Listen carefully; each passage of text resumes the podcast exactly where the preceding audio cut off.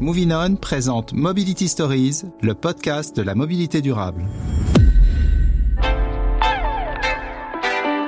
Mobility Stories, sur la route, édition spéciale.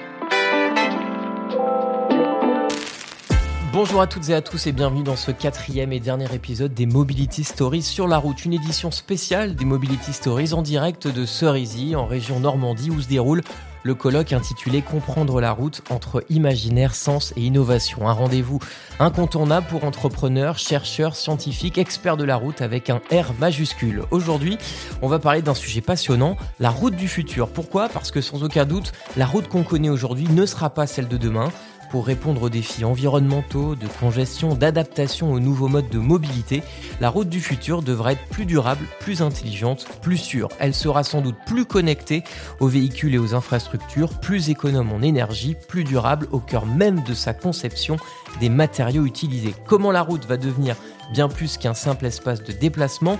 Quelles vont être les innovations de rupture? À quoi va ressembler la route des 20, 30, 50 prochaines années? Je suis Antoine Perrin, bienvenue dans ce nouvel épisode des Mobility Stories sur la route proposé par Movinon en partenariat avec l'Express. Et pour en parler, je suis entouré de Pierre Copé, PDG de Vinci Autoroute. Bonjour. Bonjour Antoine. Bernard Jacob, professeur à l'université euh, Gustave Eiffel. Bonjour. Bonjour Antoine. Et puis Julien Vic, bonjour à vous, euh, délégué général du SER, le syndicat des équipements de la route. Bonjour Antoine. Merci du coup euh, tous les trois d'être avec moi dans ce nouvel épisode. Donc comment la route va pouvoir répondre aux enjeux de demain? Euh, aux enjeux environnementaux, aux enjeux de, de, congestion urbaine, à tous ces enjeux. Euh, première question que je vous pose à vous, Pierre Copé. Mais je crois qu'il faut déjà partir euh, de réalités qui sont tout à fait qui sont chiffrées. Il y a en France plus d'un million de kilomètres de réseau routier et près de 90% des déplacements empruntent la route. C'est-à-dire que quand vous avez enlevé le ferroviaire, le fluvial et l'aérien, il reste près de 90% des déplacements qui empruntent la route, qu'il s'agisse euh, du fret ou du transport de, personnes. Mais une fois qu'on a compris euh, que euh, l'essentiel des émissions de carbone des transports euh, vient de la route, il faut décarboner la route. Est-ce que la route, euh, donc pour vous, la route du futur sera clairement décarbonée Est-ce qu'elle le sera aussi euh, dans son intrinsèquement? C'est-à-dire est-ce qu'on va demain utiliser vous chez Vinci Autoroute des matériaux particuliers pour créer bah la route du futur? Il y a effectivement un projet sur lequel qui, qui paraît futuriste, mais qui est, je crois, au fond très concret et très réaliste. Vous savez que euh, les normes européennes prévoient la disparition euh, du véhicule léger euh, thermique à horizon 2035 et la bascule en véhicule électrique. on, attend imminemment la même norme pour les poids lourds et la question que ça pose, c'est est-ce qu'on construit des véhicules et des camions notamment qui transportent des tonnes, qui transportent des tonnes de batteries ou est-ce que on fait de la route euh, on met dans la route un système d'alimentation un peu à l'image euh, de votre circuit de petite voiture. Quand vous étiez petit, votre circuit 24, euh, vous avez un système d'induction ou un système de rail qui permet d'alimenter. Ça existe ça? Ben, Ça existe, c'est en test dans plusieurs pays, ça existe en Israël, ça existe en Suède, il y a des expérimentations un peu partout. Nous allons, nous, Vinci, avons gagné l'appel d'offres organisé par l'État pour tester sur l'autoroute A10 deux, deux tronçons de routes électriques, l'une avec un rail, l'autre avec un système d'induction. On va faire deux tronçons de 2 km pour voir comment ça fonctionne. Bernard Jacob, vous êtes professeur à l'université Gustave Eiffel. Justement, vous, vous avez travaillé sur cette route électrique. Est-ce que vous pouvez nous donner quelques clés? Qu'est-ce que c'est? Qu'est-ce que ça veut dire? Euh, La première chose, pour bien comprendre quel est l'intérêt de la route électrique, euh, on part d'un principe de physique vraiment élémentaire que tout le monde peut comprendre. L'électricité est très facile à transporter et très compliquée à stocker. Mhm. Bon, une fois qu'on a dit ça, on a compris que vouloir mettre dans un véhicule Des grosses la batteries. quantité d'électricité nécessaire pour faire une longue distance, c'est une mauvaise idée.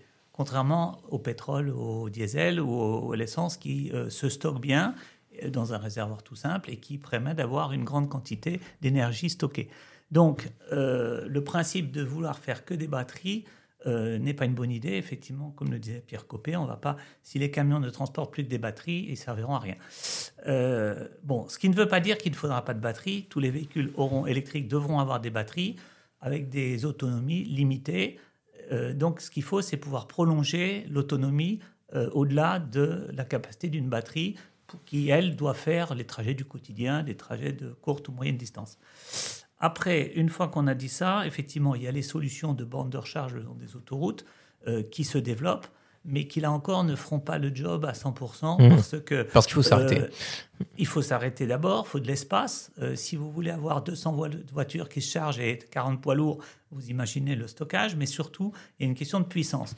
Pour l'instant, vous avez des parkings d'autoroute où il y a 8 ou 10 bornes voitures, donc c'est des puissances de quelques centaines de kilowatts, c'est très facile.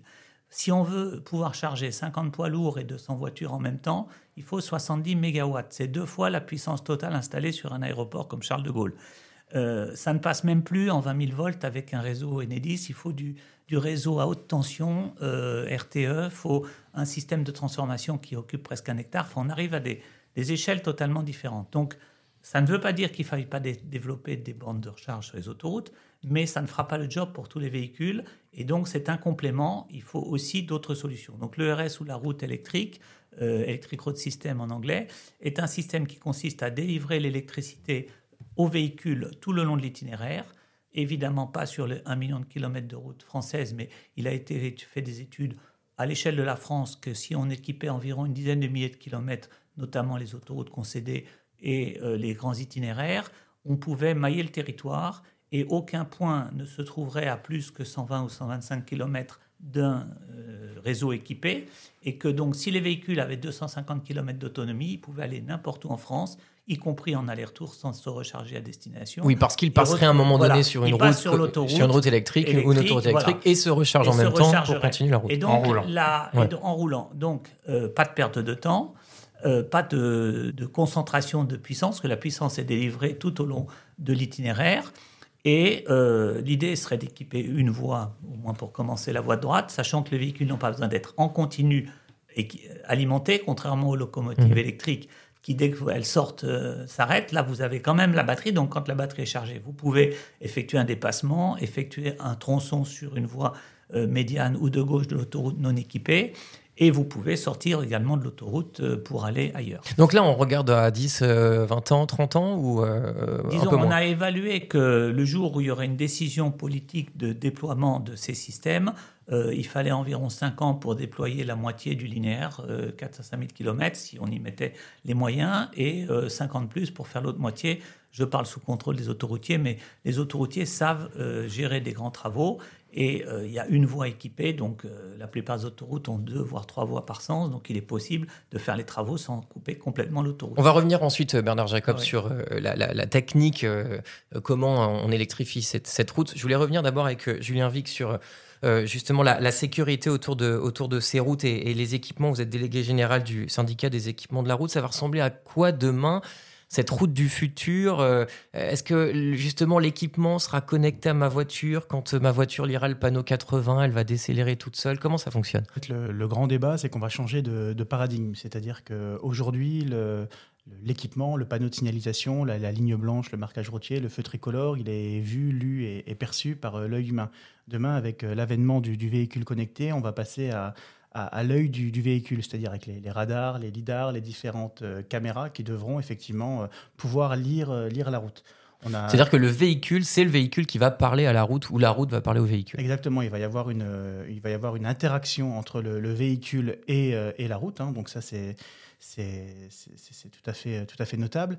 Et l'autre élément aussi qui est, euh, qui est, qui est important, c'est qu'on a besoin pour avoir un, un- un véhicule qui soit euh, connecté, automatisé, on a besoin d'avoir une, une redondance, c'est-à-dire que tout ne sera pas embarqué euh, euh, et euh, dans des satellites ou, ou dans d'autres types de, de, de réseaux. On reviendra aussi à un besoin de, de matérialité réelle et, et concret où le, le véhicule vient se, se raccrocher un peu comme en navigation maritime avec les, les, les différents amers. hein. Donc là, on peut imaginer que demain sur la route, les amers de la route pour le véhicule connecté, ce sera effectivement bah, ces panneaux de signalisation, ces, Mhm. ces différentes lignes blanches, ces feux tricolores, ces différentes glissières qui maillent le, le réseau routier français. Des équipements euh, de la route qui parlent aux voitures, mais pour quelles raisons en fait? Pour des raisons de sécurité, pour des raisons de congestion? Est-ce que on va gagner aussi là-dessus dans le futur? On va gagner aussi en, congestion. Ce qu'on peut imaginer, par exemple, c'est que, le, feu tricolore, si je prends ce- cet exemple, cet exemple-là, demain, il pourra donner certaines priorités aux, aux véhicules euh, de pompiers, aux différentes euh, ambulances, aux, véhicules qui respectent aussi, euh,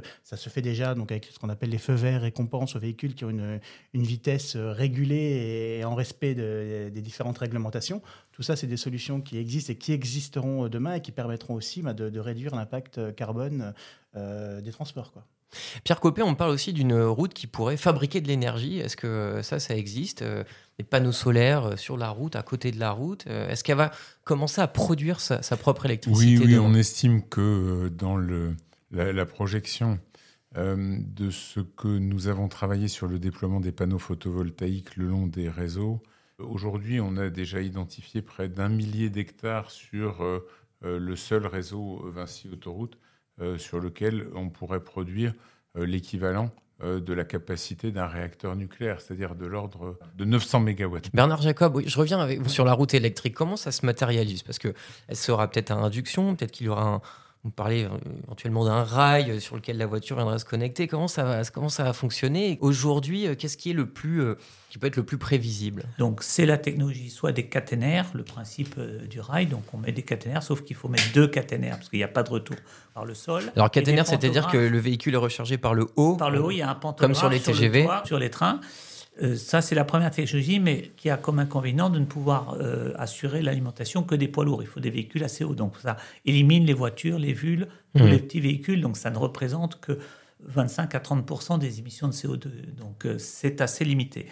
Mais, donc, ça, on ne prend pas. La France n'est pas très chaude. L'Allemagne est plutôt partie là-dessus, mais pour une partie. Euh, oui, depuis peu d'ailleurs. Euh, l'annonce allemande s'est faite en début d'année, je crois. Ensuite, euh, la deuxième technologie, c'est la technologie d'un rail dans le sol. C'est un rail intégré dans la chaussée. C'est-à-dire que moi, sous ma voiture, j'ai quoi Vous avez un patin qui est sur un petit bras articulé qui, automatiquement, quand vous, le véhicule détecte qu'il est au-dessus du rail, le patin se descend, se met au contact du rail, vous captez l'électricité pendant que vous êtes sur le rail. Et si vous changez de voie, vous déboîtez ou vous quittez l'autoroute, le patin se relève et vous repassez automatiquement sur la batterie.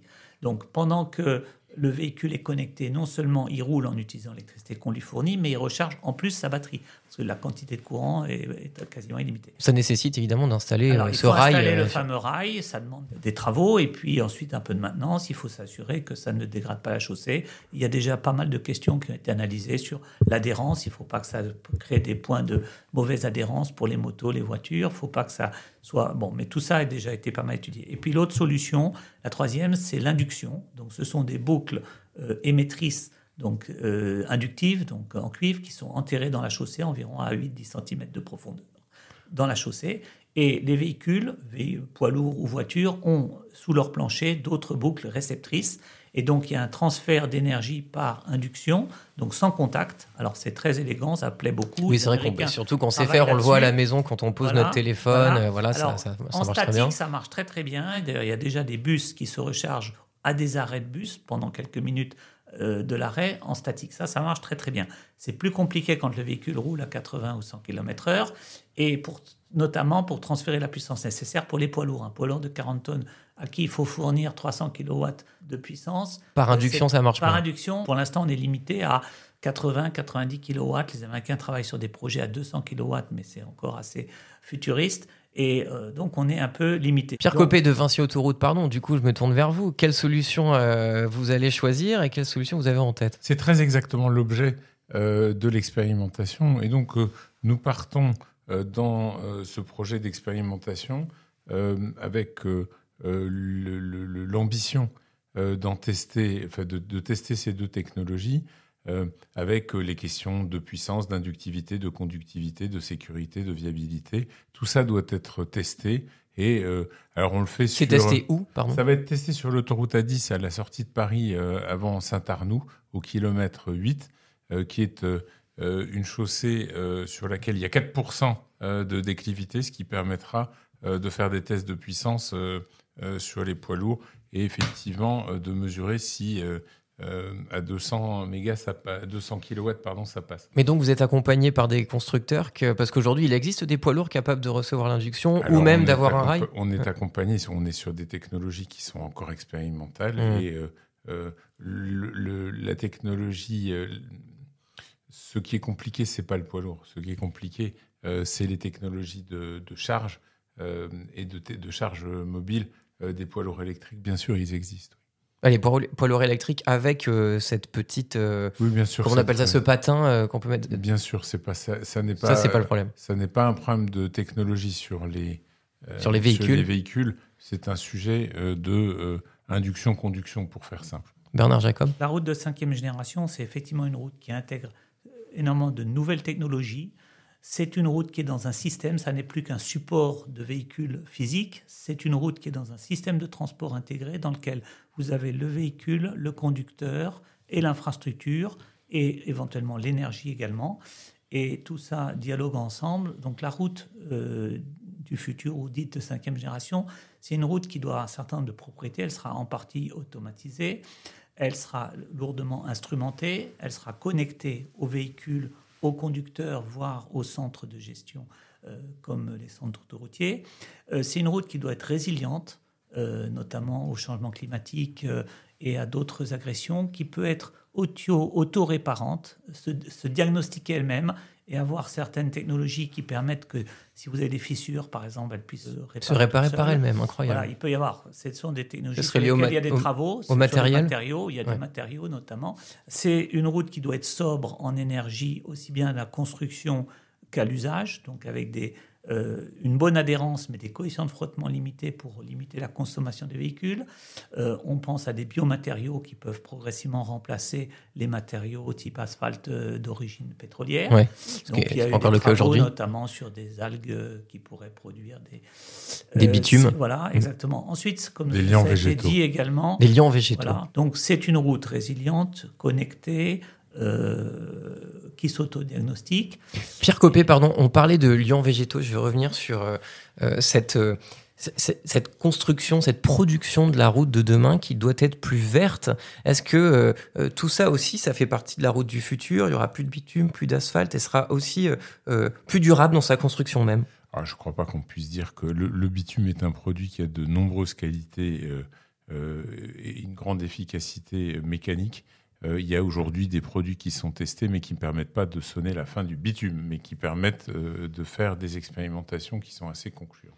Question à tous les trois. Et puis on, peut, on peut également, euh, lorsque l'on cherche, comme c'est le cas, à décarboner la route, si on organise les chantiers de façon différente, nous avons chez Vinci Autoroute, avec nos entreprises de travaux, testé sur des chantiers, euh, sur de grands chantiers, euh, des process d'optimisation qui nous permettent de réduire de plus de 50% la production, les émissions de carbone d'un chantier en améliorant les rotations, en recyclant, en, recyclant énormément. On arrive maintenant à, utiliser plus de la moitié de, matériaux issus de, recyclage. Et donc, ça évite de, chauffer et ça permet d'économiser euh, le, les émissions de carbone au, stade du chantier. C'est vrai également des rotations, c'est vrai également de l'organisation et euh, de l'ordonnancement du chantier, qui sont autant de façons d'économiser lors de la construction des routes. Question à tous les trois, est-ce que la route du futur sera mieux intégrée dans le paysage? Est-ce que ça, c'est un sujet euh, déjà qu'on se pose aujourd'hui? Mais en fait, je pense que la route, du, la route n'a cessé d'améliorer euh, son insertion euh, dans le paysage. La route la moins bien intégrée dans le paysage, c'est la route qui date des Romains et qui, euh, à force de d'élargissement et d'amélioration, s'est installée dans le, dans le paysage. Mais aujourd'hui, une route nouvelle, c'est une route dont on travaille la transparence hydraulique, dont on travaille l'amélioration paysagère, l'intégration paysagère, dont on travaille euh, l'impact sur la biodiversité avec des passages à faune et avec euh, un ensemble de, dispositions qui protègent la biodiversité. Donc je, crois qu'on ne cesse de progresser dans ce, domaine et que c'est un des paradoxes. toutes les fois qu'on construit une route nouvelle, elle est infiniment mieux intégrée dans le paysage que les routes anciennes. Julien Vic, vous êtes d'accord avec ça Oui, je rebondis sur ce qui vient d'être d'être dit. Effectivement, aujourd'hui, les, les routes hein, s'intègrent parfaitement aussi dans, dans, les trames vertes. Euh, j'ai un exemple en tête du côté de, de Valence où euh, on a équipé effectivement pour limiter les nuisances euh, sonores, donc la route de, murs anti-bruit. Et il y a eu un partenariat qui a été fait avec la Ligue de protection des, oiseaux, où sur tous les murs anti-bruit ont été déposés des différents, nichoirs. Voilà, on voit ce type de partenariat qui se, met en place. Et, le sujet aussi important à, à faire passer, je crois, c'est qu'on sait que la commande publique aujourd'hui euh, ben, doit être verte. Donc il y a des, dans, les différentes collectivités des, groupes de travail sur le, sujet.